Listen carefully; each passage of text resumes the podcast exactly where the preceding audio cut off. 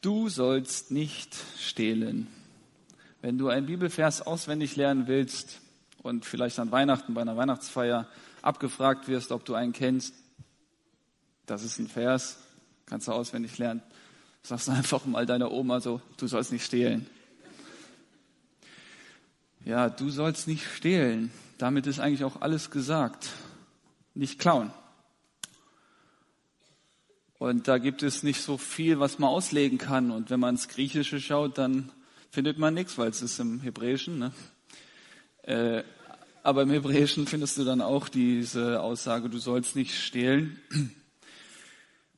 Und doch glaube ich, dass das Brechen dieses Gebotes die Sünde ist, die Sünde unserer Gesellschaft heute ist. Vielleicht liege ich voll falsch. Aber so in der Vorbereitung habe ich länger drüber nachgedacht und ich glaube, unser ach so christliches Abendland geht christlich gesehen baden, weil wir dieses Gebot brechen. Ich glaube, das C bei CDU wird immer kleiner, weil wir das Gebot nicht befolgen. Ich glaube, dass wir kraftlos werden, weil wir das Gebot nicht befolgen. Und äh, das war im Jahr 2007, da hat mein Professor mir gesagt, äh, an der Freien Theologischen Akademie, jetzt Hochschule, er sagte, zwei Prozent der deutschen Bevölkerung ist evangelikal, also bekennende Christen. Und von diesen zwei Prozent ist nur ein Prozent im Alter von 0 bis 30 Jahren, also die junge Generation. Noch ein paar Wochen, dann bin ich 30. Aber bis dahin wollen wir etwas unternehmen, damit Christsein in Deutschland nicht ausstirbt. Und ich glaube fest daran, dass wenn wir ab heute anfangen, dieses Gebot zu befolgen, dann kann es noch ein christliches Land werden. Es ist nicht verloren, das Land. Wir, die wir hier sitzen, können uns zusammentun und sagen, und ab jetzt befolgen wir dieses Gebot und dann wird es schon bald in Deutschland anders aussehen, denn viele Menschen werden sich Jesus zuwenden, sie werden ihm nachfolgen, sie werden ihr Leben Jesus abgeben, ihn bekennen und Massen von Menschen werden sich bekehren vom ewigen Tod zu einem lebendigen Leben mit Jesus. Diese vier Worte haben so eine heftige Aussagekraft dass ich fast schon befürchte, mir werden die Worte fehlen, um das zu beschreiben. Aber wir haben den Heiligen Geist und er wird etwas bewirken. Und ich hoffe, dass wir dann diesen Raum verlassen heute Abend und dann ein neues Christsein leben. Du sollst nicht stehlen. Was hast du da gedacht, als äh, das jetzt so vorgestellt wurde? Tobias heißt du, ne? Thomas. Als Thomas das vorgestellt hat. Ach, hat mir eine Mail geschrieben, hallo, hier ist der Thomas, äh, wie ist dein Thema, was sind deine Gedanken? Hallo Thomas, ich habe zurückgeschrieben und jetzt fällt mir dein Name nicht an. Nein. Tobias, nein, Spaß.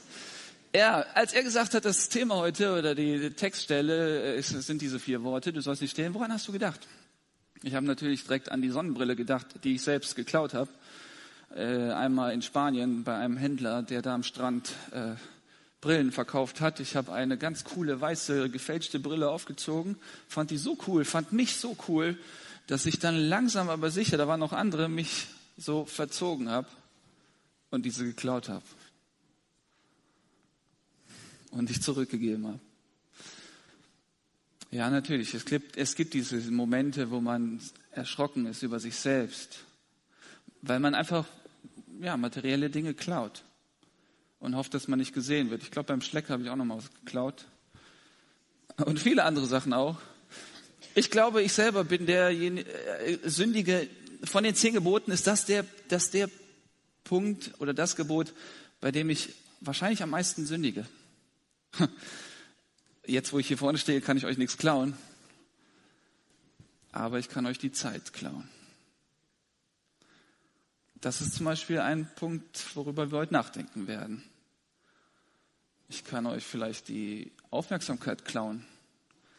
Also jetzt nicht unbedingt materielle Dinge klauen. Dinge nehmen, die mir nicht zustehen. Und wenn mir 40 Minuten gegeben wurde, dann halte ich diese 40 Minuten ein. Ich war gestern auf einer Hochzeit und musste predigen und man hat mir 22,5 Minuten gegeben. Sowas habe ich noch nie erlebt. Markus, hast du sowas mal erlebt? 0,5? Ach. Du sollst nicht stehlen. Das ist unser Gebot. Es gibt bei diesem Gebot zwei Ebenen, einmal die äh, horizontale und einmal die vertikale. Und man teilt die Gebote gerne ein in horizontal und vertikal. Und äh, dann gibt es diese Gebote, die man dann äh, bricht und damit Gott verletzt und die Beziehung mit ihm ist dann gestört. Und dann diese horizontale, bei der man dann äh, jemandem was wegnimmt. Also stehlen, dass man äh, jemanden beraubt. Und wenn wir in der Bibel lesen, finden wir mehrere Hinweise darauf, dass es äh, ganz klar ist, sowas geht nicht. Man kann nicht den Besitz des anderen nehmen. Und vielleicht sind manche auf diesem Apostelgeschichte 2 Trip, dass sie sagen, es gehört uns alles, alles gehört uns irgendwie und wir können nehmen und es gibt kein privates Eigentum. Wenn wir die Bibel lesen, gibt es das definitiv. Das war eine Idee der ersten Gemeinde, die dann gesagt haben, hier alle Eigentümer gehören allen und du kannst dich bedienen, leg los wie eine Gemeinde, also ein, eine Gruppe mal gedacht hat, die haben Volleyball gespielt auf einer Wiese und dachten, warte mal, das ist doch Gottes Land, hier können wir doch Gemeinde bauen, ein Gemeindehaus bauen und fingen dann an, ah. und natürlich wurden die gestoppt und so und das hatte rechtliche Konsequenzen, aber das ist nicht so, ja, dass das alles irgendwie äh, allen gehört, oder es gehört Gott und wir sind Kinder Gottes und dann können wir jetzt einfach beim Aldi klauen gehen, weil das gehört ja Gott und wir sind seine Kinder und das geht. Nein, geht nicht. Hier gibt es nämlich mehrere Hinweise. Es gibt zum Beispiel in äh, Exodus 2. Mose 21, Vers 16 den Vers, wer einen Menschen raubt, nicht Menschen rauben, äh, rauben. Sei es, dass er ihn verkauft, sei es, dass er in seiner Gewalt gefunden wird, der muss getötet werden. Ganz klare Aussage, ja, Josefs Brüder verkaufen ihn und das ist dann etwas, was Gott ausdrücklich sagt, nicht Menschen verkaufen, nicht Menschen klauen, äh, ganz, ganz klar.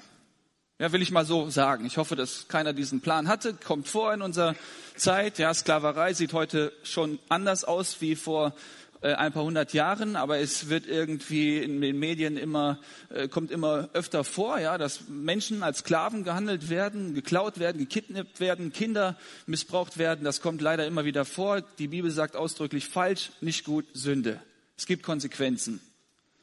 Dann äh, klauen, stehlen in Bezug auf das Land, dass man seinen Zaun einfach einen halben Meter weiter schiebt in der Nacht. Kann, kann man ja mal ausprobieren. Aber in Hiob 24, 1 bis 2 steht ganz ausdrücklich da, die Grenzen verrückt man nicht. Ja. Auf das Land bezogen gibt es diesen Hinweis dann weiter, wenn man ein Haus baut, dass man da auch nicht anfängt zu stehlen. Jeremia 22, 13, wehe dem, der sein Haus mit Ungerechtigkeit baut und seine Obergemächer mit Unrecht, der seinen Nächsten umsonst arbeiten lässt und, und ihm seinen Lohn nicht gibt. Ein Freund von mir in meinem Alter, der hat sein Haus jetzt angefangen zu bauen, hat einen Baustopp erteilt bekommen. Das ist heutzutage natürlich ganz schwer, sich an alle Richtlinien zu halten, aber wir finden Hinweise in der Bibel, hier in Jeremia ganz deutlich, dass man da äh, sein Haus nicht mit Ungerechtigkeit baut. Sonst ist man ganz schnell dann in dem Bereich des Stehlens, dass man vielleicht Schwarzarbeiter unterhält ähm, oder Schwarzarbeit selber leistet. Und dann, wenn dann ein Arbeiter angestellt wird, dass man die dann gerecht entlohnt.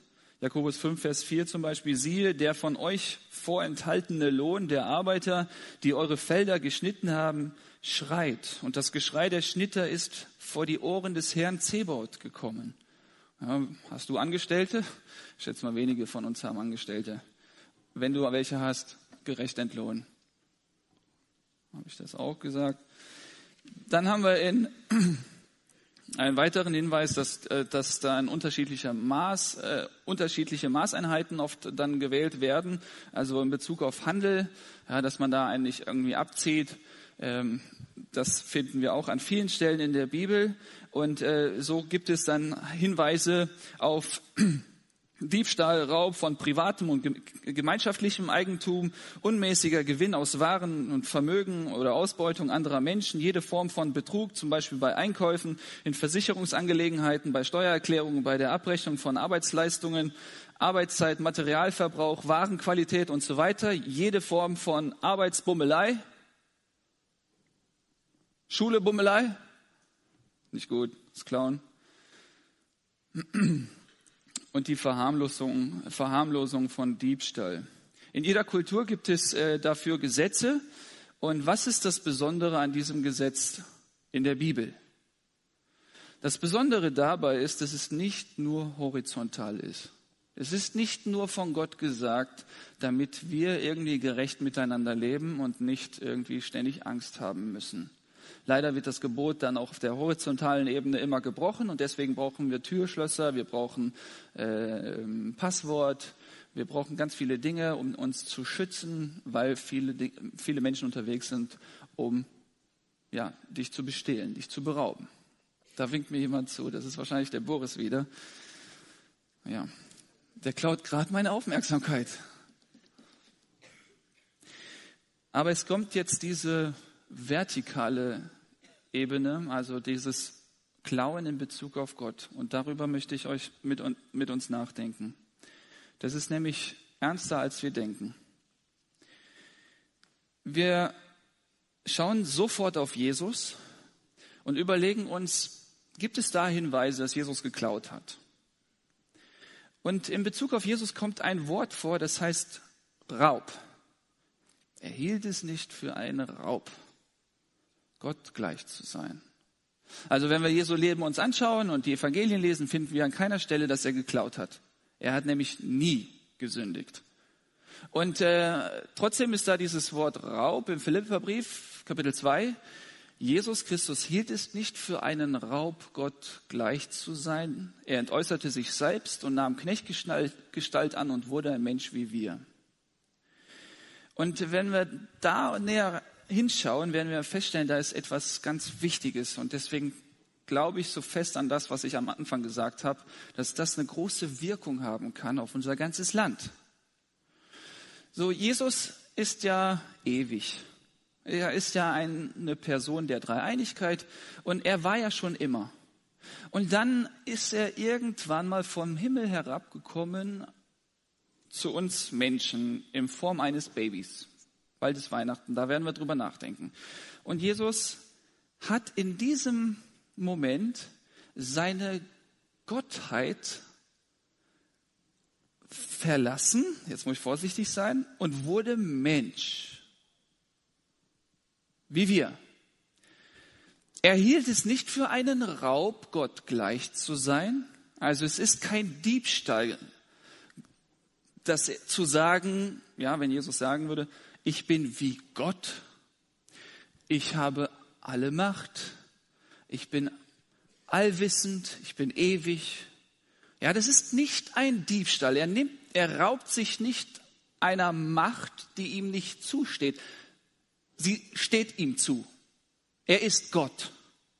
Jesus Christus ist Gott. So, und jetzt entäußert er sich und hält an seinen Rechten nicht fest, ja, kommt auf unsere Erde und wird Mensch wie wir. Und muss lernen, ha, ist Jesus allwissend gewesen, als er hier auf dieser Erde war?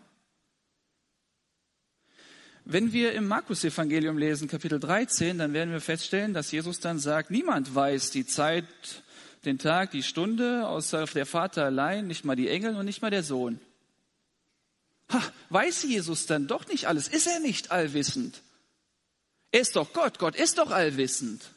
Aber was ist hier passiert, als er Mensch geworden ist? Er hat das losgelassen und wurde ein Mensch wie wir.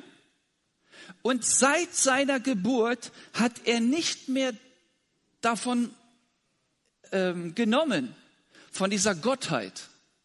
Ja, er hing am Kreuz und die Leute haben ihn äh, ausgelacht, angespuckt. Und jetzt wäre es ein leichtes für ihn zu sagen, hey Leute, wisst ihr was? Ich beweise euch jetzt mal, dass ich Gottes Sohn bin, dass ich Gott bin, dass ich immer noch Zugang habe zu dieser Kraft des allmächtigen Gottes. Und ich könnte tausend Engel rufen und die würden euch in einem Nu platt machen. Aber er hängt da und zieht das Ding durch und stirbt. Dann gibt es dann diesen Moment, wo Jesus dann geführt wird in die Wüste. Und äh, ich habe nicht gesagt, von wem. Aber es steht ganz klar, dass der Heilige Geist ihn in die Wüste führte. Und dann ist er, er irgendwie in Kontakt mit Satan. Und Satan, was versucht er da? Er versucht ihn. Und zwar sagt er, ja komm, mach doch mal aus dem Stein Brot. Er fastet da, hat Hunger. Und jetzt wäre es ein leichtes zu sagen oder es einfach zu machen. Jesus, Gottes Sohn, hätte einfach mal aus so einem Felsenbrocken, Stein Brot machen können. Aber er nimmt nicht von dieser göttlichen Macht. Er nimmt es nicht. Er klaut diese nicht. Er beraubt sich nicht. Er beraubt es nicht. Versteht ihr, was ich meine? Also es ist, es ist er, erstaunlich, wie Jesus das Leben durchzieht als Mensch wie wir. Wir denken ja oft, ja, Jesus war nicht so wirklich Mensch, nicht so ganz Mensch. Aber nein, wir finden ganz konsequent, ja, in den Evangelien immer den Hinweis, es ist ein Menschensohn.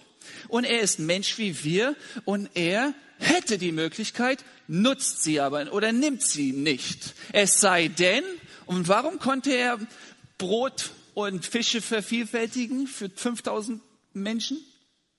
War er dann plötzlich doch Gott? Ja, natürlich ist er Gott, aber hat er dann sich, hat er diese Gottheit dann wieder genommen, von der, von der er sich ja verabschiedet hat, als er Mensch geworden ist? Was ist da passiert? Er hat das getan, geleitet durch den Heiligen Geist. In dem Moment hat Gott der Vater es ihm ermöglicht, ihm diese Kraft gegeben, diese Möglichkeit. Er segnete das Brot und das reichte dann für viele Menschen aus. Hm, worauf will ich hinaus? Wir Kinder Gottes, die wir mit Jesus leben, wir wollen ja Jesus als Vorbild nehmen. Wir wollen ja Jesu Nachfolger sein. Und viele machen sich Druck. Christen machen sich wirklich Druck, setzen sich unter Druck und sagen, ja, äh, wir müssen mehr Heilungen erleben, wir müssen mehr außergewöhnliche Dinge erleben, ja. Warum kommt das so zu wenig vor in unseren Gemeinden? Und dann versucht man Hokuspokus irgendwelche Dinge zu tun, dass da irgendwas Außergewöhnliches passiert, weil da steht, wir werden sogar größere Dinge tun, als Jesus die getan hat, Markus 16. Und da ist jetzt die Gefahr, dass wir dann plötzlich uns nach Dingen ausstrecken oder Dinge greifen, die uns nicht zustehen. Denn Johannes sagt in Johannes 3, Vers 27, ein Mensch kann sich nicht das Geringste selber nehmen, es muss ihm vom Himmel her gegeben werden. Alles andere ist Diebstahl. Alles andere ist Diebstahl. Jetzt, wie wird das konkret? Zunächst einmal wollen wir ein Bild äh, und einen Blick auf Adam und Eva werfen. Ja, und stellen dann plötzlich fest, dass dieser Diebstahl, das Thema des Klauens, Stehlens, sich von Anfang der Bibel bis zum Ende der Bibel durchzieht.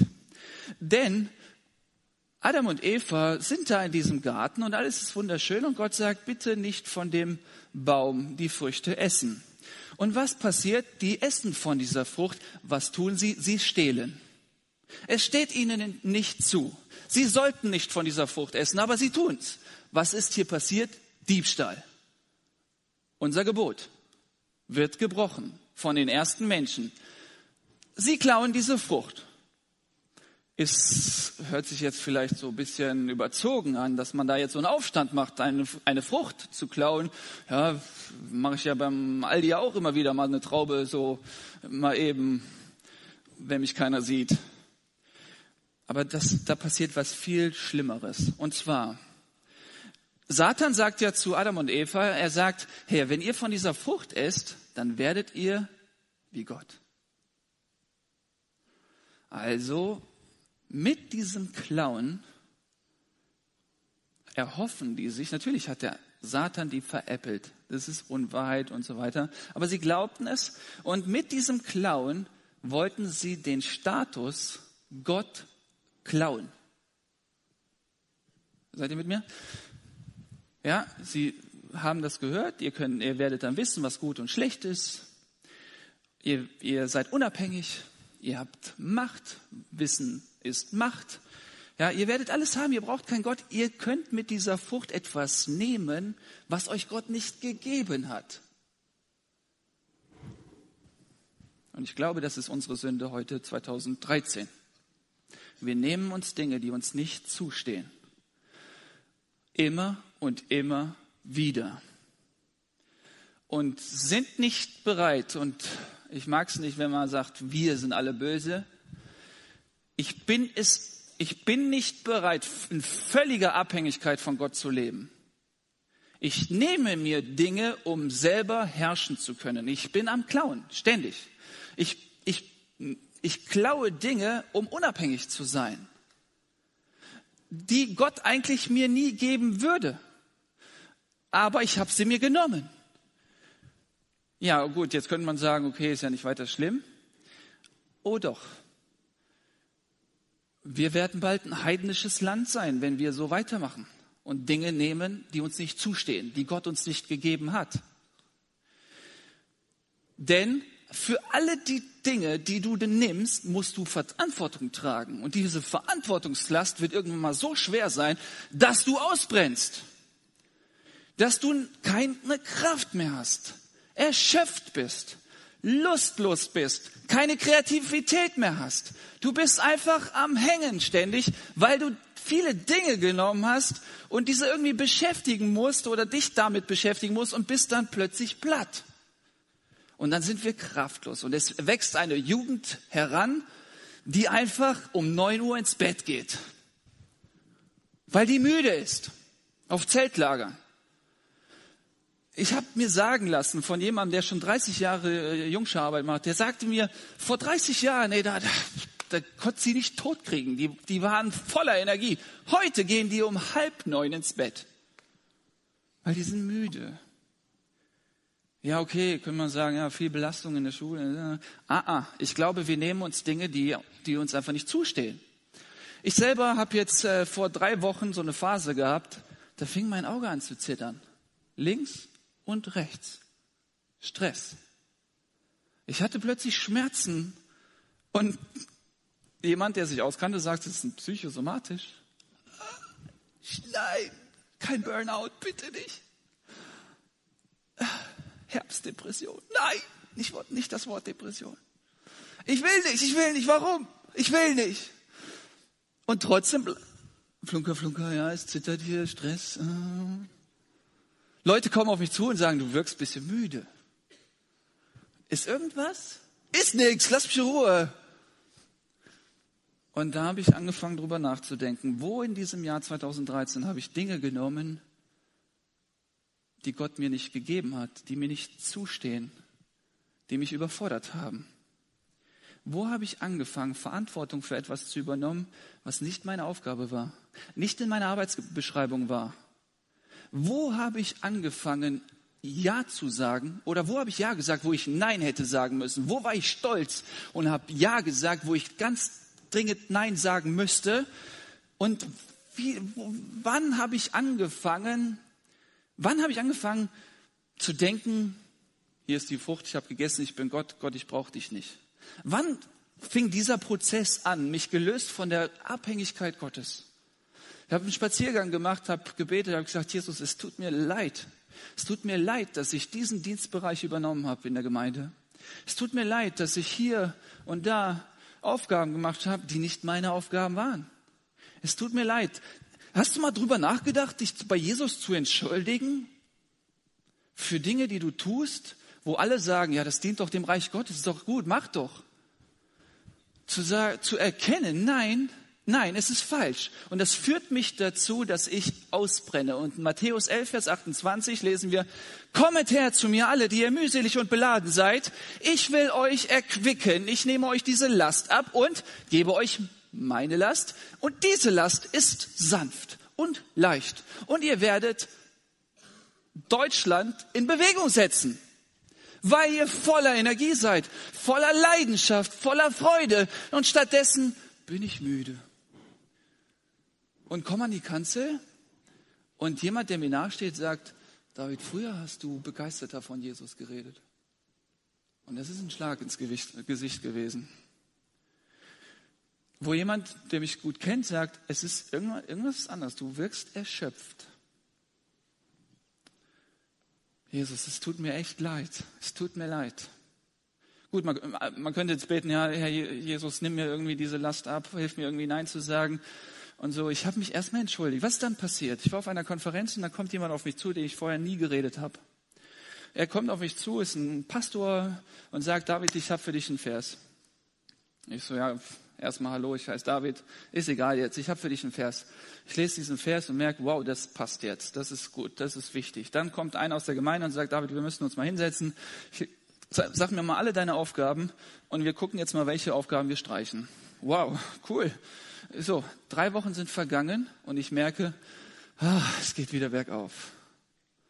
Es geht wieder bergauf. Versteht ihr, was ich meine? In Sprüche 3, Vers 27, das war so mein Schlüsselvers, mm, der mich, äh, nicht äh, 27, Sprüche 25, 6 bis 7. Das ist ein Vers, den ich mir gemerkt habe irgendwann mal. Und zwar steht da, tritt am Hof des Königs bescheiden auf und halte dich nicht für die Hauptperson. Es ist ehrenvoller, wenn man dich auf einen besseren Platz bittet, als wenn man dich von einem Platz verweist, der für einen Vornehmeren bestimmt war. Dieser Vers hat mich begleitet jetzt so seit einigen Jahren und ich schätze mal seit ein paar Monaten habe ich mich nicht mehr dran gehalten. Aber nach dem Studium habe ich diesen entdeckt und dachte mir, okay, ich möchte konsequent dieses Leben leben. Und zwar, wenn du eine Stufe niedriger bist, eine Ebene niedriger bist, versuche niemals mit eigenen Kräften irgendwie eine Stufe höher zu steigen. Warte, bis der höchste Gott sagt, David, und jetzt ist es Zeit für dich, mehr Verantwortung zu übernehmen. Und mit dieser Gab Aufgabe bekommst du die Gabe, Kräfte, Ausdauer und so weiter. Wenn du hier stehst und unbedingt Ältester der Gemeinde werden willst oder Diakon oder Techniker oder sonst wie, bete und sag Jesus, das ist irgendwie meine innere Berufung. Ich möchte dir dienen, hauptamtlich als Prediger, als Evangelist. Ich habe diese Berufung, das ist ganz tief in mir. Mach nicht den Fehler, den ich nach dem Studium gemacht habe. Ich habe mir, das ist ein bisschen peinlich, ich habe eine eigene Homepage für, mein, für mich erstellt. www.davidkröker.googlepages.com gibt's nicht mehr. Ich habe Buße getan ich habe studiert und dachte, wer jetzt der King? Ja, jetzt ich habe Theologie studiert. Ja, klar gehöre ich hier auf die oberste Stufe. Aber dann äh, und habe dann in der, auf meiner Seite dann ja, gezeigt, wo ich überall predige und welche Themen und bla und Bilder und mit, mit Bekannten noch Bilder gemacht und die da reingestellt, so bekannte Prediger, ja, dass ich mit denen dann zu tun habe und so weiter. Und irgendwann mal habe ich gedacht, weißt du was, das, ja, das ist alles nichts. Ich weiß noch, da war diese Facebook-Zeit noch. Ich war da bei Facebook und habe dann auch immer wieder alles kommentiert und hier und da und yeah. Und dann merkte ich, das ist auch alles nichts. Äh, ich, ich bieder mich anderen an.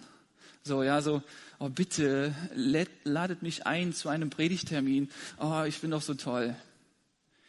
Hier, ich bin so dankbar, dass ein Seelsorger mir gesagt hat, David, komm von deinem hohen Ross runter so wie Jesus, werde Mensch.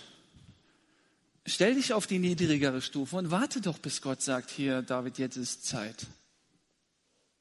Denn Guck mal, wenn du dich selber hier hinstellst, hatte ich ja gerade gesagt, dadurch wird deine Gesundheit leiden, deine Psyche wird leiden, deine Ehe wird leiden, deine Kindererziehung wird leiden, deine Jugendarbeit wird leiden, deine äh, Freundeskreis wird leiden, alles wird leiden, weil du Dinge gerade tust, die dir nicht zustehen. Denn Gott der Höchste weiß, wer du bist und was du kannst und wann es Zeit ist, dir etwas zu geben dir, dir eine Aufgabe zu geben, wo er ganz klar sagt, dem gebe ich auch die Kraft und die Vollmacht dazu und ich erfülle ihn mit dem Heiligen Geist und dann wird er das tun, diese Aufgabe übernehmen, wird nach Hause gehen und sagen, puh, geht doch.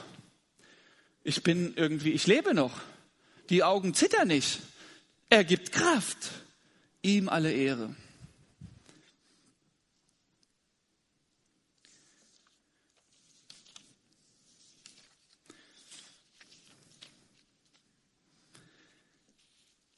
Zeiteinteilung ist daher sehr wichtig. Also natürlich, ich verstehe das, wenn jemand studiert, dann ist das so unregelmäßig der Tagesablauf. Wenn jemand in der Schule ist, muss Hausaufgaben machen und so, dann ähm, kann ich mir vorstellen, dass es wirklich schwierig ist.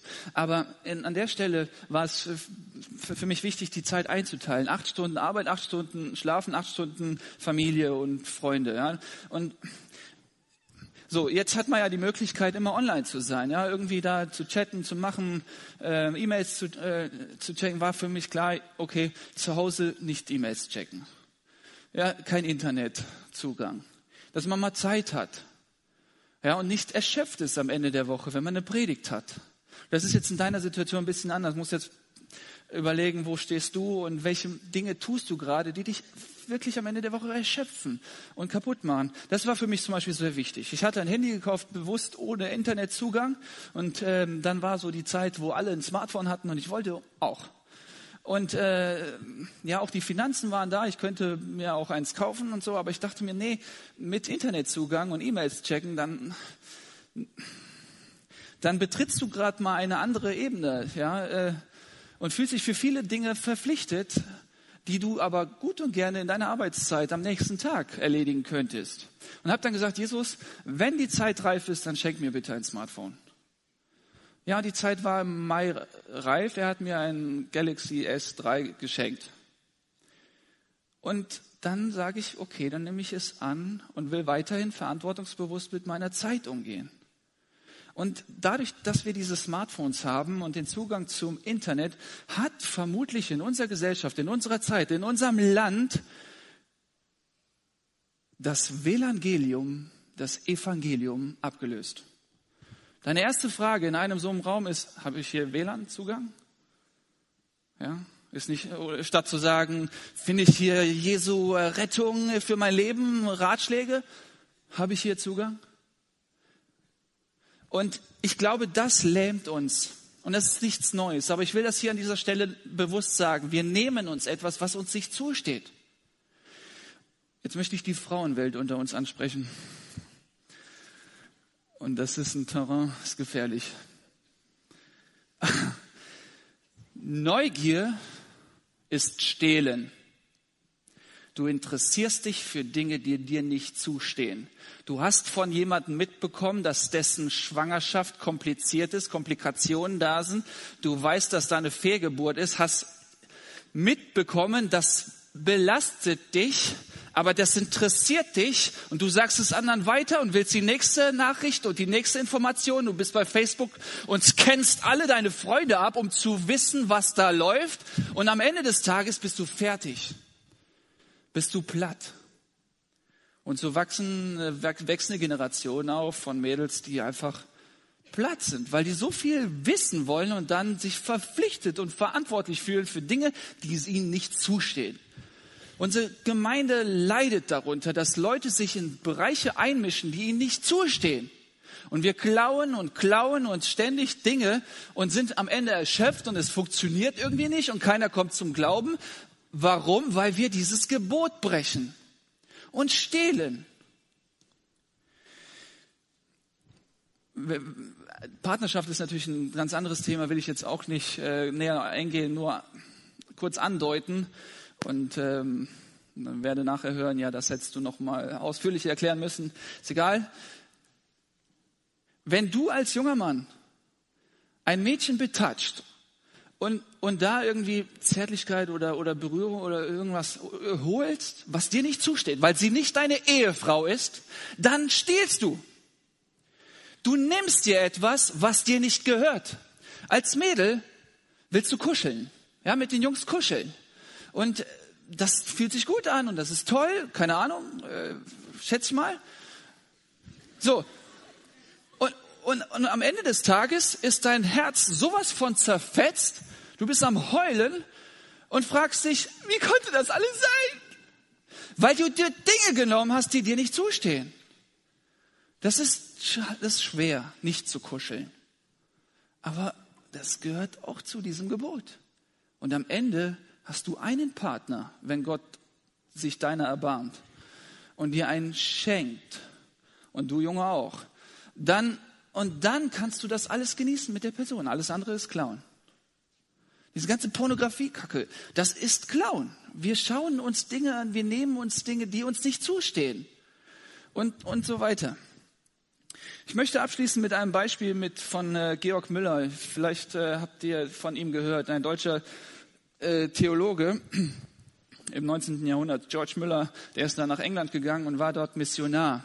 Und er äh, war, hat in einem Bibelkreis von Jesus gehört und dann hat er sich entschieden, ich lebe für Jesus und ist dann nach England gegangen und hat dort einen Zahnarzt kennengelernt, der seine, sein festes Einkommen aufgegeben hat und dann gesagt, ich lebe nur noch von, im Glauben an Gott, also in der Abhängigkeit von Gott, dass Gott mich einfach ernährt, mir Dinge gibt, die ich brauche zum Leben und ich werde meinen Job machen ohne festen Gehalt. Das hat ihn so beeindruckt, dass der George Müller gesagt hat, und jetzt will ich auch diesen Weg gehen. Und er hatte eine, einen, einen Auftrag von Gott bekommen, sich um Waisenkinder zu kümmern. Und er hat gesagt, ich starte jetzt ein Waisenhaus oder die Arbeit mit Waisenkindern und habe zwei ähm, Richtlinien für mich selber oder zwei Dinge, die ich immer beachten werde. Erstens, ich werde nie einen Menschen um finanzielle Unterstützung bitten. Nur Gott. Zweitens, ich werde den Menschen niemals sagen, wie unsere finanzielle Situation gerade aussieht. Am Ende hat er 2000 Waisenkinder untergebracht in fünf Waisenhäuser und die haben immer Essen bekommen und jeden Tag war er erstaunt über die Fürsorge Gottes. Ich möchte dir das mitgeben. Es ist etwas, was wir entdecken dürfen. Wir werden, seit, seitdem wir kleine Kinder sind, werden uns diese Geschenke reihenweise zugeschoben. Wir, wir wachsen auf materialistisch. Wir haben viele Spielzeuge. Alles Neueste kaufen wir uns. Jetzt an Weihnachten geht der krasse Götzendienst ab. Und wir sind Teil dessen, wir, weil wir, wenn nicht im überfüllten Siegen, dann im überfüllten Amazon Geschenke kaufen und kaufen und kaufen und nehmen und nehmen und bekommen und erwarten und setzen andere unter Druck, dass sie uns auch was schenken. Und ah, und am Ende wundern wir uns, warum das Land heidnisch wird. Lasst uns heute einen Neuanfang starten. Wir zusammen, wir sagen, okay Jesus, ich habe keine Ahnung, wovon der Typ gerade hier vorne redet. Wie soll das denn funktionieren? Soll ich denn jetzt kündigen auf der Arbeit? Wenn er dir das klar macht, dann mach es. Und dann erlebe es, wie er dich beschenkt. Prüft mich, sagt Gott, und ich werde euch die Dinge, ich werde die Pforte des Himmels öffnen und werde euch überschütten mit dem Segen. Und ihr werdet erstaunt sein darüber, wie er euch führt, euch beschenkt. Und wahrscheinlich sitzt du gerade hier und, und gähnst. Weil du nicht mehr diese, diese, dieses Feuer in dir hast, nicht diese Leidenschaft in dir hast, weil du denkst, wann kann ich, wann habe ich wieder WLAN? Wann kann ich wieder die Likes checken auf mein neues Bild vorm Spiegel?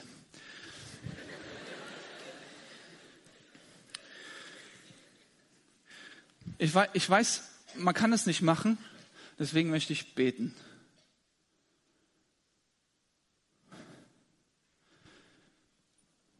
Herr Jesus,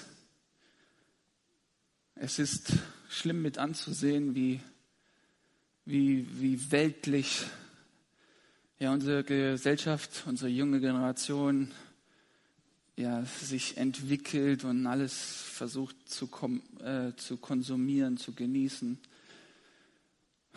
Herr Jesus, und ist natürlich klar, dass wir am Ende des Tages dann erschöpft sind und keine Kraft mehr haben, dir nachzufolgen.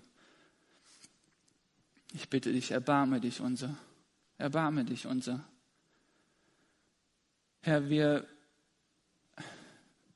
viele von uns, ich selber bin auch immer wieder müde und war jetzt die Phase auch erschöpft. Und leider ist es so oft, passiert das so schnell, dass Jugendpastoren, Pastoren ausbrennen, Jugendleiter ihre Arbeit schmeißen, Mitarbeiter aufhören und sagen, ich bin hinten gegen, ich habe keine Zeit. Und oft hört man ja Absagen, weil jemand nicht kommt zur Veranstaltung und ja, das Miteinander, die Arbeit im Reich Gottes wird irgendwie so schwierig. Herr, wir wollen es dir bekennen, dass wir da Dinge geklaut haben, die uns nicht zustehen. Ich bitte dich, dass du mir hilfst, dass du jedem hier hilfst, ein neues Leben zu leben, mit ausgebreiteten Händen, zu empfangen das, was du vorbereitet hast. Denn du sagst, deine Last ist leicht und sanft. Und Jesus, ich bitte dich so sehr um Erweckung in unserem Land.